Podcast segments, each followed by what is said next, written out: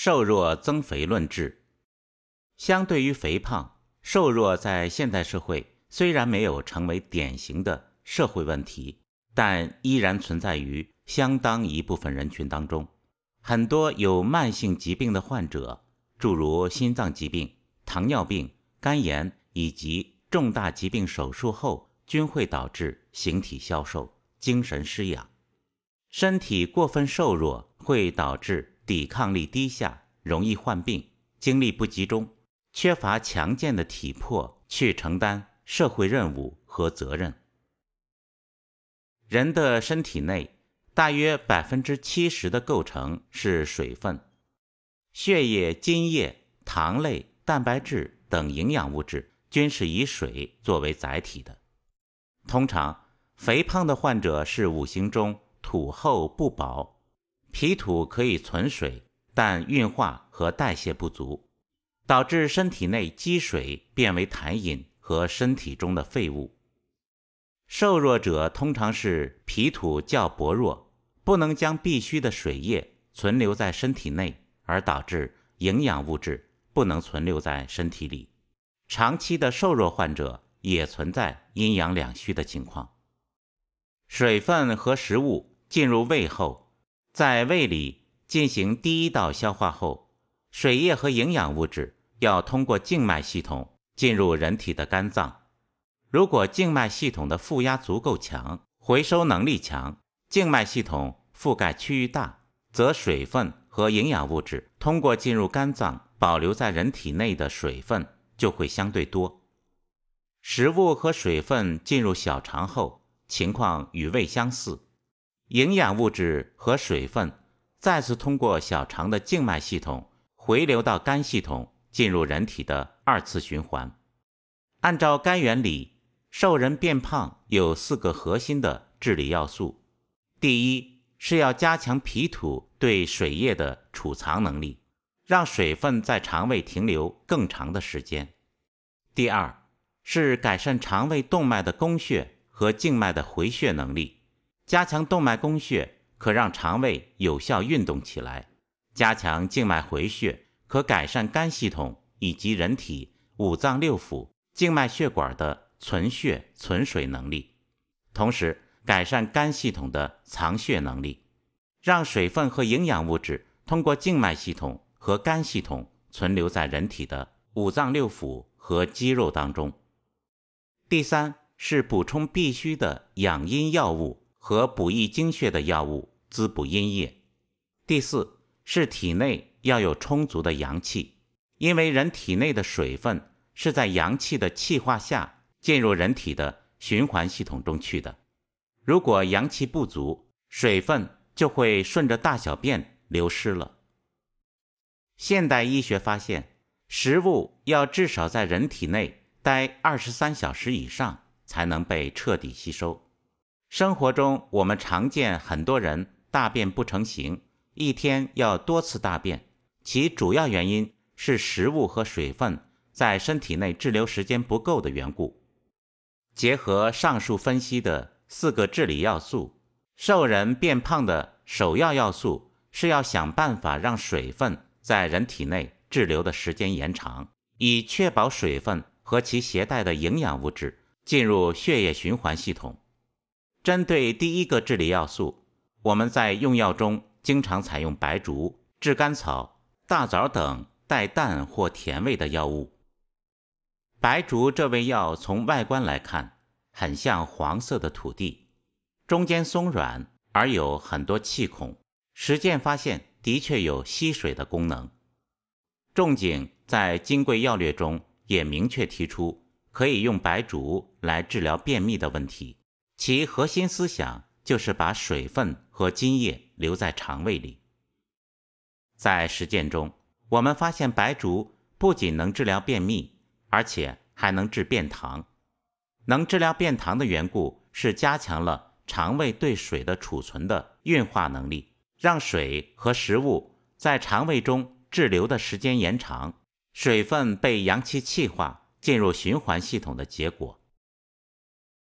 从生活中我们可以观察到，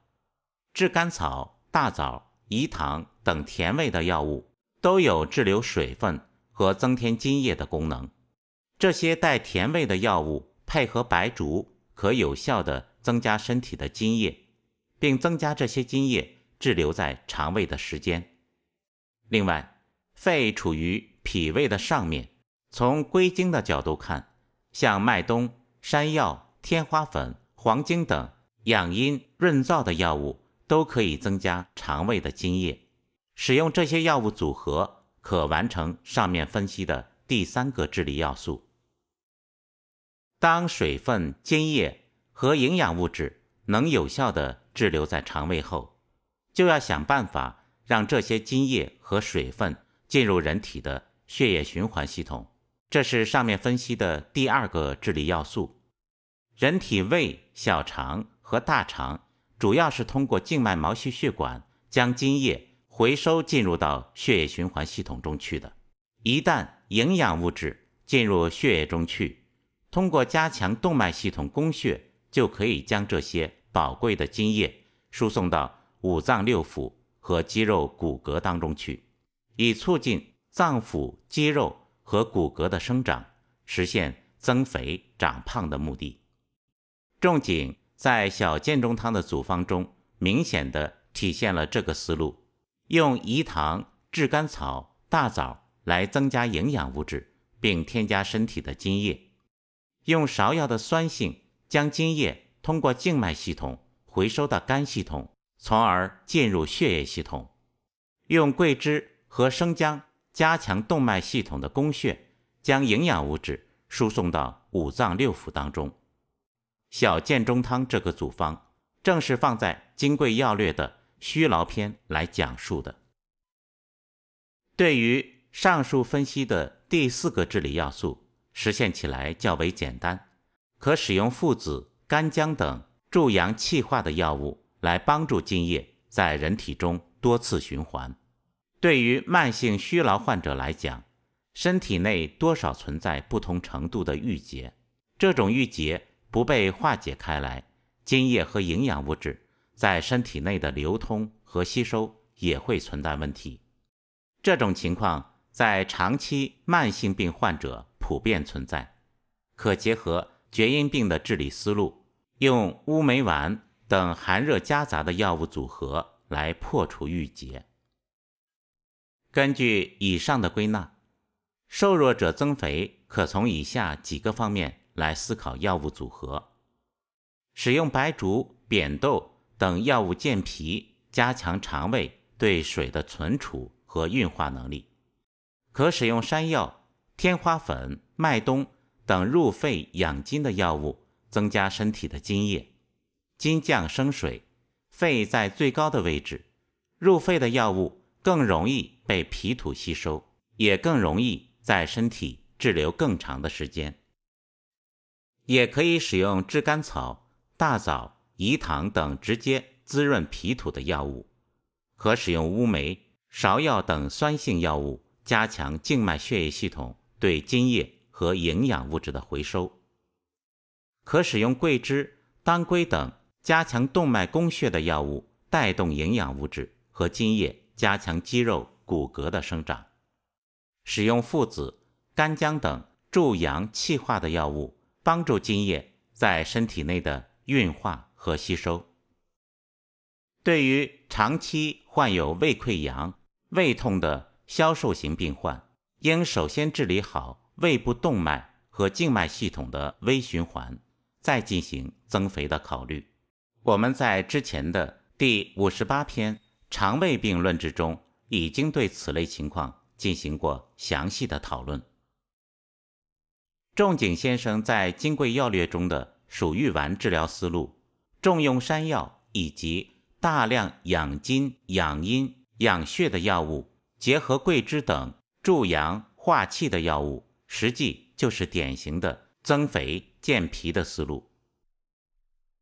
以作者同仁老师的经验，一个真密的增肥健脾的组方，往往使用的药物较多，需要养阴养血、健脾、助阳、收敛和生发五类药物的组合，用汤药的效果不如用膏类的药的效果。而且汤药在长时间的吸收上不如膏方，可以将使用的药物磨粉，配合蜂蜜、谷物做成膏药。蜂蜜本身有丰富的营养，而且可以养阴添金。谷物秉承脾胃之气，可有效健脾，帮助这些营养物质的吸收。另外，膏药的食用较为方便，通常进行三个月作为一个疗程，可有效增肥和改善体魄精力。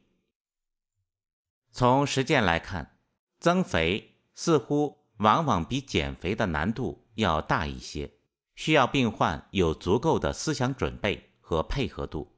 也需要医生根据情况进行不断的化材调整。